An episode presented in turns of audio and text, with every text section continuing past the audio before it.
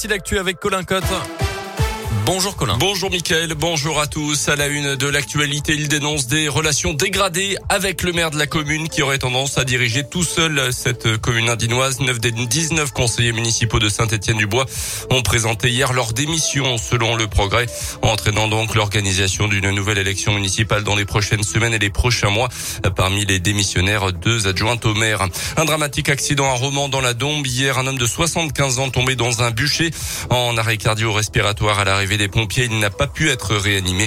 Euh, le témoin de la scène légèrement brûlé aux mains a été évacué à l'hôpital. Un an de prison ferme et 2000 euros d'amende pour un cambriolage raté en décembre 2019 à Pont-de-Vaux. Les gendarmes avaient été alertés par un habitant qui avait aperçu trois voleurs dans les ateliers municipaux en pleine nuit. Quelques instants plus tôt, les voleurs en voiture avaient demandé où se trouvait justement le futur lieu du cambriolage à des clients d'un restaurant. Seuls deux des trois prévenus en état de récidive ont été condamnés par la justice. Dans le reste de l'actu retour hier sur la prise de parole du président ukrainien Zelensky devant le Parlement français. Il a demandé de l'aide aux députés et aux sénateurs. Il a également critiqué les entreprises françaises qui continuent à faire des affaires avec la Russie.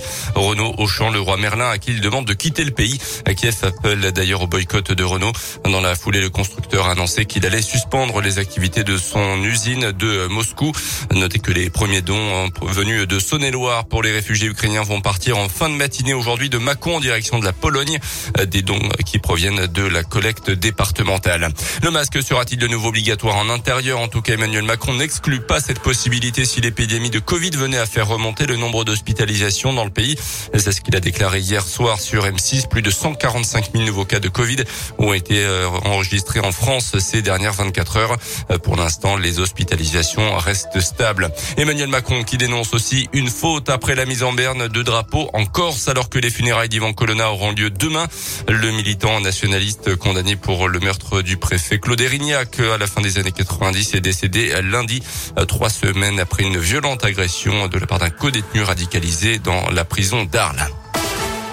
Et si vous viviez la Coupe du Monde de rugby de plus près, l'événement phare se déroule en France. Il y aura lieu dans un an et demi maintenant du 8 au 28 septembre au 28 octobre 2023 avec une dizaine de matchs prévus dans la région à Lyon et à Saint-Etienne. On retrouvera notamment le 15 de France, la Nouvelle-Zélande, l'Australie ou encore l'Italie et l'Argentine. Et si vous voulez participer à la fête, sachez que le programme volontaire est désormais ouvert. Vous avez jusqu'au mois de juillet pour vous inscrire via une plateforme dédiée.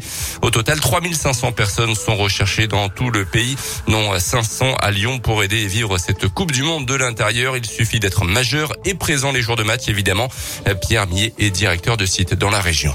Sur l'émission, euh, on a vraiment tous les pans de l'événement. On peut faire de l'accueil aux spectateurs, on peut faire des aménagements, de la communication, des opérations médias, des hospitalités. Euh, ils seront dans le stade principalement, mais également sur d'autres sites de compétition, puisque en tant que direction de site, on, gère euh, également les accueils dans les gares, on gère les camps de base, on gère les sites d'entraînement. Voilà. Quand on est volontaire, on peut vraiment être sur une mission qui recoupe tous les pans de l'organisation d'un événement sportif international. Il faudra patienter jusqu'au mois de septembre pour connaître sa sélection ou non dans la liste des volontaires. Par ailleurs, on a appris que l'Italie ne s'installerait finalement pas à Bourg-en-Bresse pour cette Coupe du Monde. Les Italiens euh, seront à Bourgoin-Jallieu. Les All Blacks néo-zélandais, en revanche, s'entraîneront bien à Lyon et les Australiens près de Saint-Etienne.